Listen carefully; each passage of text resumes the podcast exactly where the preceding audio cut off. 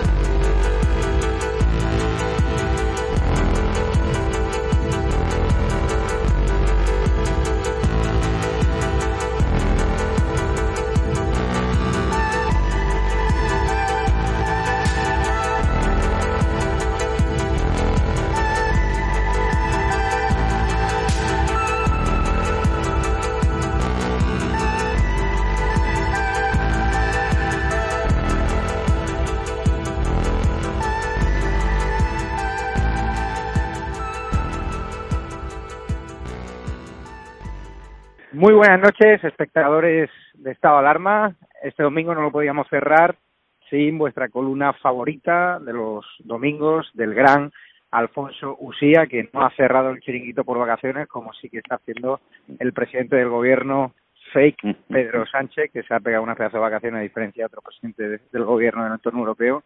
Brutales. ¿Qué tal se encuentra, Alfonso? Pues muy bien, muy bien, con mucho fresquito y, y estupendamente. ¿Está animado o no ante lo que viene?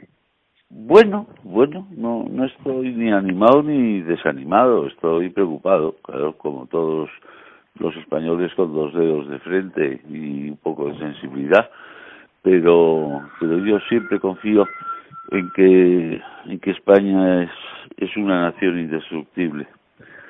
Dios le oiga, Dios le oiga. ¿Hoy qué nos, nos ha traído? Pues he hecho una pequeña reflexión, sobre todo porque eh, conviene que, que, la ignorancia de todos estos, estas, estos, estos jóvenes de la República, la República, la República, que no han conocido nada, que no han leído nada, que no han viajado nada, pues eh, quizá les convenga oír estas palabras. Cuando quiera usted. La mareta es un regalo a don Juan Carlos del rey Hussein de Jordania. El rey renunció a su propiedad y se la entregó al patrimonio nacional. Las familias reales del Reino Unido y de los Países Bajos destacan entre las mayores fortunas del mundo. La familia real española conoció en el exilio los límites de la economía. Tengo los testamentos de Alfonso XIII y de don Juan de Borbón. Dos reyes de España de menguado prestigio, Fernando VII y su hija Isabel II, principiaron y ultimaron respectivamente la creación del patrimonio nacional.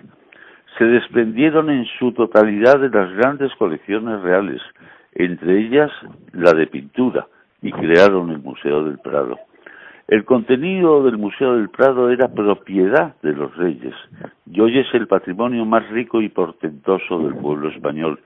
Y entregaron a España, al patrimonio, sus palacios y reales sitios, el Palacio Real de Madrid, quizá el más rico del mundo, el Monasterio del Escorial, el Palacio de la Granja de San Ildefonso, conocido como el Pequeño Versalles por sus jardines y fuentes prodigiosas, el Palacio de Río Frío, el de las Melancolías, el Real de Aranjuez, con su impresionante colección de falúas y, desde donde gobernaba Godoy, los Alcázares de Sevilla, las Marías Real y la Casa de Campo de Madrid solo mantuvieron la propiedad de dos palacios, la Magdalena de Santander, que don Juan de Borbón alquiló al Ministerio de Educación del gobierno que lo mantenía exiliado por una peseta al año para convertirlo en la sede de la más pujante universidad de verano, la Menéndez Pelayo de Santander, y el Palacio de Miramar, construido con su dinero por la reina María Cristina y que terminó vendiéndose casi en cesión al gobierno vasco por una cantidad ridícula.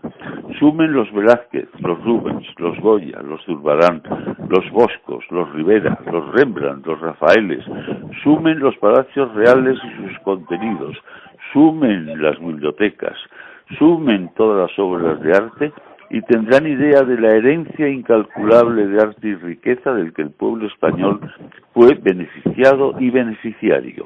Se incluye, claro está, el Palacio del Pardo, la Zarzuela y las miles de hectáreas correspondientes. ¿Se figuran ustedes a Sánchez y Pablo Iglesias actuando de la misma manera? Hoy la familia real española poseería la más importante fortuna del mundo. El heredero de esa incalculable riqueza, don Juan de Borbón, tenía dos coches en Estoril, un Bentley inutilizado que le regalaron en su boda y que no usaba por su carísimo mantenimiento y un Volkswagen cucaracha. Teniéndolo todo, de rey a rey fueron quedándose sin nada para regalar todo el arte acumulado en su historia por la corona.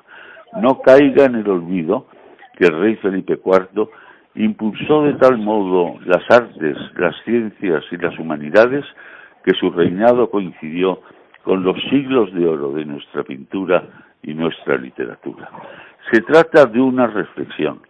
La corona de España jamás ha robado a los españoles.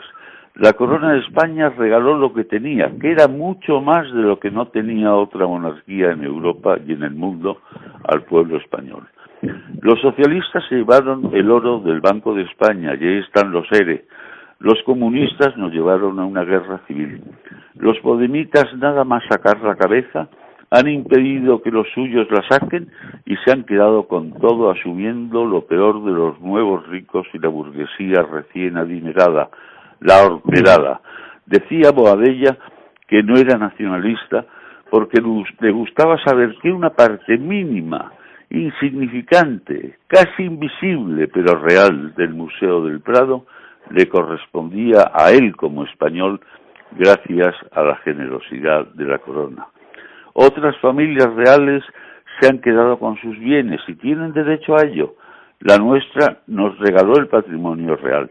Conviene que los podemitas y socialistas de ahora lean un poco y que los separatistas viajen para conocer la grandeza de sus propiedades en el resto de España. Añorada república por la joven ignorancia.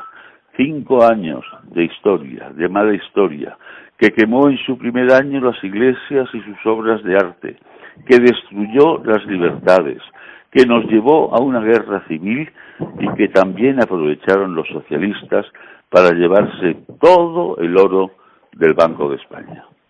Buenas noches. Está claro que viendo su balance nos sigue saliendo a cuenta la, la monarquía, ¿no? Hombre, no hay, no hay, no hay duda. Si es que además eso es un hecho, es decir, el, el, el patrimonio nacional se hizo con los bienes de la, de la familia real, bienes particulares que podían perfectamente no haber no haber entregado como, como, han hecho otros otros eh, otras monarquías. Eh, pero pero realmente claro eh, la situación en la que estamos es que la gente no lo sabe la gente no sabe.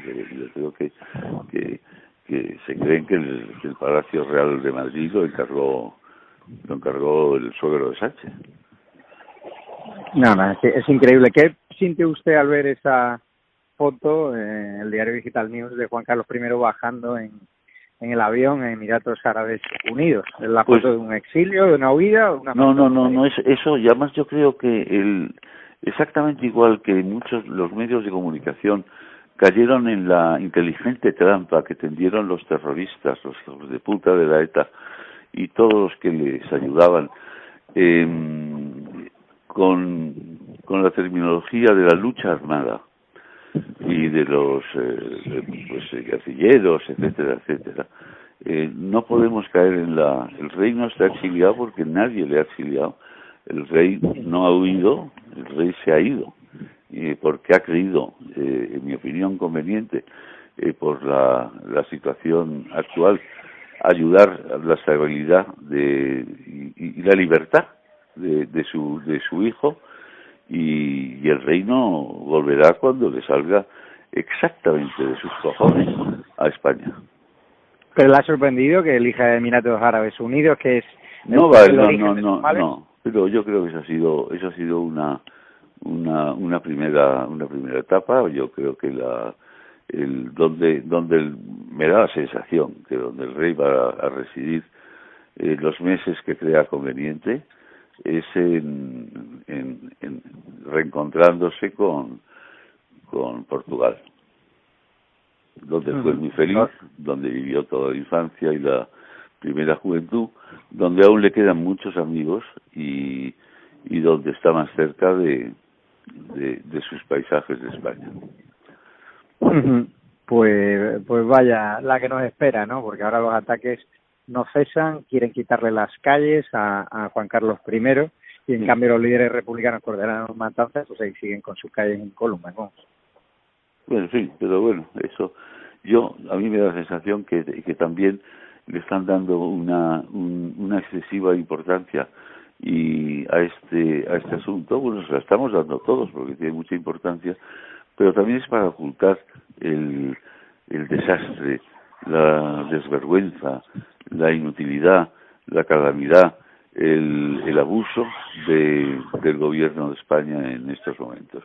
Mira, solamente el hecho, don Javier, que en la situación actual en que está España haya un presidente del gobierno que se ha ido tres semanas a Lanzarote, eso significa en manos de qué desalmados estamos. Sin duda. Pues Alfonso Usía le dejo ya descansar en esta noche ya de esta madrugada de lunes. Muchísimas gracias. Muchas gracias, Javier. Buenas noches a todos. Hasta luego.